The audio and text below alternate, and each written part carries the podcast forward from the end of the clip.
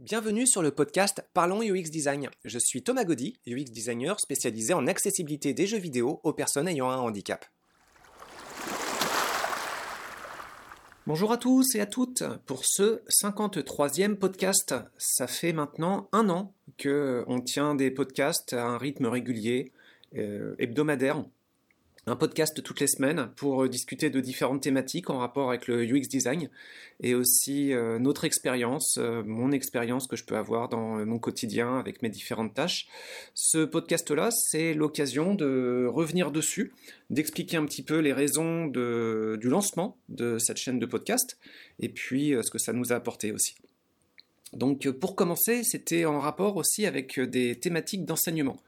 Donc euh, c'était une période euh, avec la pandémie qui arrivait euh, où beaucoup d'étudiants du côté d'une des écoles où je pouvais travailler rencontraient des difficultés récurrentes. Et pour moi c'était une façon d'optimiser un petit peu mon temps en présentant bah, des éléments de réponse de notions théoriques ou de notions méthodologiques en rapport avec des histoires d'écriture de mémoire, et puis ainsi faciliter euh, de donner plus d'aide aux étudiants en les aiguillant vers l'écoute de tel ou tel podcast.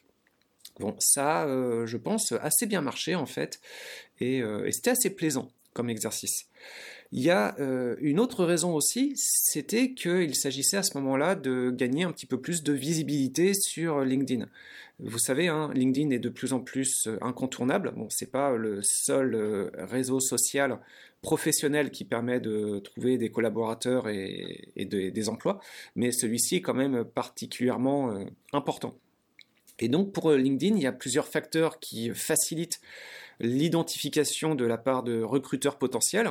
Il peut y avoir euh, les expériences, bien sûr, les recommandations auprès de collaborateurs de travaux passés, c'est super important ces recommandations. N'oubliez pas d'en demander quasi, enfin systématiquement, aussi souvent que possible. Euh, il peut y avoir euh, les expériences bénévoles. Il peut euh, y avoir également les diplômes. vous pouvez présenter des pièces jointes, mais il y a un autre facteur qui est particulièrement important, c'est l'activité qu'il y a sur le, profil. Alors, c'est la présidente de Ludociel pour tous, Stéphanie Acré, qui a mis en avant cette idée de générer plus d'activités sur ce profil avec deux moteurs. D'une part, les vidéos, euh, qu'on sort à un rythme euh, aux 15 jours, aux deux semaines en fait, euh, sur lequel on va parler souvent, mais pas uniquement, de jeux vidéo et de principes de UX design appliqués aux, jeux vidéo, avec des concepts, des notions, des, notions accrochées aux jeux auxquels on a pu s'essayer ces derniers temps. Et puis ces podcasts d'une durée plutôt de 10, 15 minutes, plus rarement 20, sur des notions théoriques, méthodologiques. Et euh, au niveau de l'exercice, bah, c'est assez euh, plaisant et puis euh, il semble que ça marche vraiment très bien en fait pour se faire, pour obtenir plus de visibilité sur LinkedIn. Alors ça marche très bien, mais il y a quand même une sorte de, comment dire, de, lag, de temps d'attente. Ça va pas être immédiat. C'est pas dès l'instant que vous allez sortir vos premières vidéos, vos premiers podcasts, que vous allez surgir comme ça sur les résultats de vos recruteurs. Pour notre part, en fait, ça a pris, euh, j'ai envie de dire, un peu plus de six mois. Là, ça fait maintenant un an. Et euh, oui, c'est ça, on a commencé à avoir des résultats positifs. On va dire au, bout de huit mois, en fait, on a vraiment observé un changement avec une intensification de, des euh, entretiens que, je pouvais avoir. Et puis aussi une facilitation de, des retours de ces entretiens. Donc euh, durant 2020, il y a eu beaucoup d'entretiens avec des résultats qui étaient euh, parfois un petit peu décourageants. Et puis 2021, euh, là, c'est plutôt l'inverse en fait, avec plein d'entretiens et puis des retours très positifs, ce qui peut poser d'ailleurs quelques problèmes organisationnels. bon, voilà. Alors ça, ça marche bien et je vous engage du coup à être particulièrement proactif sur ces thématiques-là. Euh, puisqu'on est dans un domaine euh, très concurrentiel, qui a tendance à le devenir de plus en plus, avec de nombreuses écoles sur les différents métiers du numérique qui continuent à ouvrir, et pour euh, des métiers qui vont en augmentant, mais peut-être pas au rythme de, l'ouverture des écoles et puis des jeunes diplômés qui arrivent sur le, marché. Donc je vous recommande de travailler sur votre lisibilité en essayant de produire vous aussi bah, des flux d'activité que ce soit des podcasts, des vidéos, mais il y a d'autres moyens. Il y a Twitter, Instagram. On, essaye également. On manque encore un petit peu de recul pour pouvoir statuer à notre niveau sur l'efficacité de ces autres réseaux sociaux. On fera probablement un point là-dessus prochainement. Et puis, euh, au niveau des sujets, ben, j'ai envie de dire, tous les sujets sont bons à apporter. Euh, vous avez forcément, de votre côté, une expertise, un point de vue, des difficultés, des réflexions personnelles ou professionnelles à partager qui peuvent être euh, très enrichissantes. Et puis, il ne s'agit pas forcément de viser à la constitution d'une communauté qui soit écrasante en fait. C'est pas un concours de popularité. Euh, il s'agit de pouvoir euh, rendre service à quelques personnes autour de vous qui euh, pourraient être en recherche d'informations. Et peut-être que ces informations, bah, vous les avez, et puis par ce partage d'informations, vous pourriez probablement aider ces personnes en recherche. Et puis, d'autre part, c'est aussi vous rendre service à vous-même en générant ce flux d'activités qui permettent, indépendamment de la force de communauté de, votre auditoire, bah, de montrer que votre profil est toujours actif et donc plus facilement remarquable euh, en faisant en sorte qu'il apparaisse plus facilement, plus systématiquement dans les résultats de recherche des collaborateurs potentiels. Donc, euh, par rapport à ça, euh, c'est une expérience très positive, assez demandante au départ, pas forcément très confortable, mais qui aide grandement et qui apporte aussi beaucoup de compétences et d'assurance sur d'autres facettes du métier de UX design. Je, m'explique un peu plus.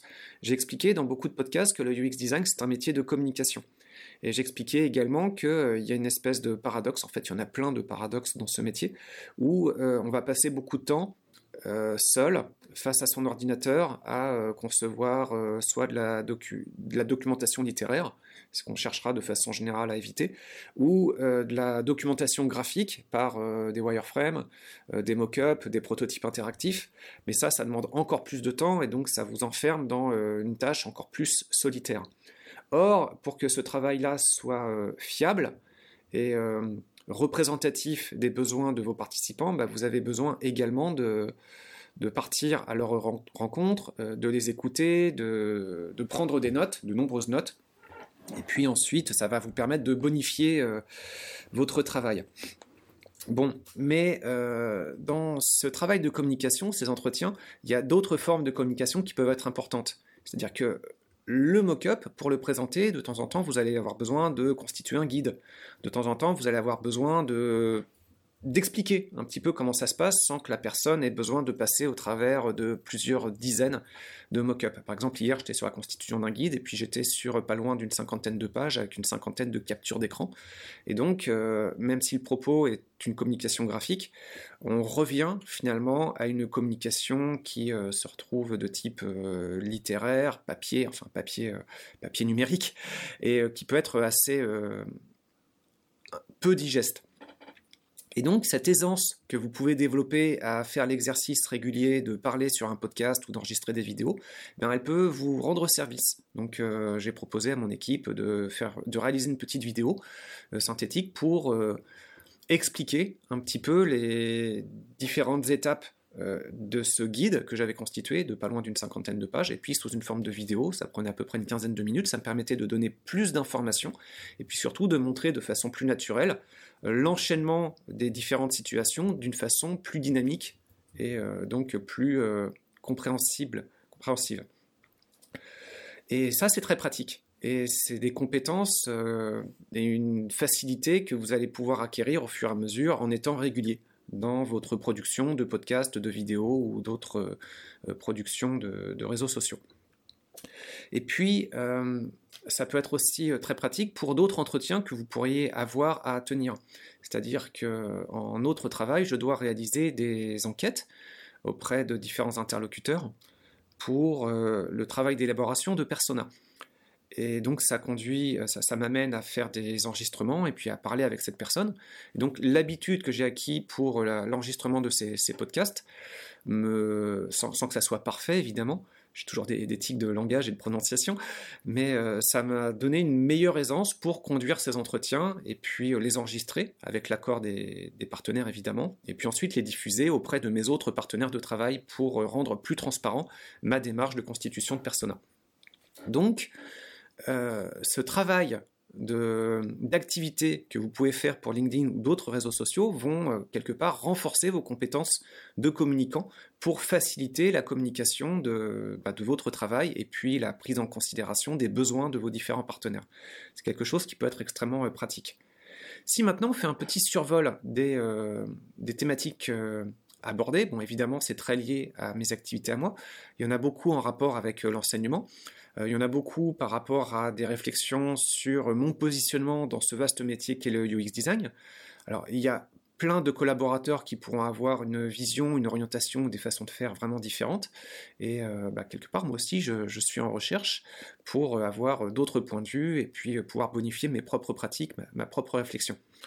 Donc, euh, quel que soit votre métier, quelque part, voilà, n'hésitez pas à partager votre expérience, vos réflexions. Ce sera forcément bénéfique pour plein de personnes. Et puis, euh, au minimum, dans le pire des cas, même si euh, au départ ce n'était écouté par personne, ça a au moins un avantage, c'est que ça vous permet aussi de mettre euh, en ordre vos idées, de clarifier un petit peu vos pensées, et puis bah, de clarifier également votre positionnement méthodologique, de réviser en quelque sorte des notions théoriques que vous pourriez avoir en, vous les expliquant à vous-même. Ça, fait un petit peu cet effet-là euh, je pense. Il y a des personnes, par exemple, qui font euh, des podcasts de coaching. Bah, il y a une forme d'auto-coaching là-dedans, en fait, en expliquant un petit peu quelles devraient être les bonnes euh, pratiques, les bonnes conduites. J'imagine que ça peut faciliter aussi à, se, prendre en main soi-même. Donc, bah, je vais continuer. Il y avait un inconfort aussi au départ avec le podcast, c'est que c'est un métier de communication essentiellement graphique. Et donc, par, le podcast, il s'agit essentiellement bah, de communiquer sous une forme verbale. Ceci dit, euh, ça rejoint également une autre contradiction de ce métier, c'est que le travail de UX designer, ben, euh, ça ne relève pas que des interfaces graphiques. En fait, plus largement, il y a des interfaces tactiles, euh, des interfaces sonores. Il peut y avoir aussi, c'est plus rare, des interfaces olfactives. Bref, on peut vraiment avoir la considération de toute forme de sens, idéalement d'interfaces multisensorielles. Et ça permet peut-être un petit peu de décloisonner le propos en cherchant à communiquer bah, une réflexion sur quelles devraient être des modalités d'interaction, euh, en s'écartant un petit peu du euh, propos euh, tout graphique, tout visuel. Donc ça, ça peut être aussi assez, assez sympa finalement, de s'écarter un peu de, du graphique. Bah, par la suite, bah, je pense qu'on va continuer à un rythme un petit peu plus régulier. Auparavant, dans le processus d'écriture du podcast, c'était quelque chose qui était assez long, euh, c'est-à-dire qu'il y avait un travail préparatoire où j'écrivais au préalable le, contenu du podcast. Et puis euh, bah, ensuite je le lisais en essayant d'avoir un ton de voix qui soit assez naturel. Et puis euh, de plus en plus, en prenant un peu d'assurance, j'y vais avec moins de préparation et en espérant que le, flux de parole et le, flot des idées soient malgré tout encore assez satisfaisant et confortable à l'écoute. Donc euh, pour la suite, eh bien euh, voilà, bah, on va continuer. Euh, je vais continuer à parler d'enseignement, des services qu'on peut proposer à Ludociel pour tous, à parler un petit peu de points méthodologiques, de points théoriques. Et puis c'est une période pour laquelle il y a eu énormément de nouvelles rencontres et de nouveaux défis en UX design. Donc évidemment, sans rompre les contraintes, euh, les, règles de confidentialité, ça me permettra euh, d'exposer euh, de nouvelles réflexions qui émergent de ces nouveaux contrats de travail. Et donc j'ai assez hâte déjà en fait de pouvoir vous proposer d'autres podcasts par la suite. Je vous remercie pour votre écoute, je vous souhaite une très bonne semaine et puis à dans 7 jours. Merci d'avoir écouté ce podcast. Je vous invite à vous abonner pour ne pas rater les prochains épisodes. Si vous voulez en savoir plus sur moi, je vous invite à consulter mon profil LinkedIn, Thomas Gaudy, T-H-O-M-A-S, G-A-U-D-Y. Si vous souhaitez de l'accompagnement pour la rédaction de votre mémoire ou de vos travaux d'études, parce que vous avez des difficultés à organiser votre travail de recherche, à structurer vos idées ou encore à obtenir des consignes et des retours clairs de la part de votre encadrant ou encadrante, visitez notre site web ludocielpourtous.org à la section Nos services. Au plaisir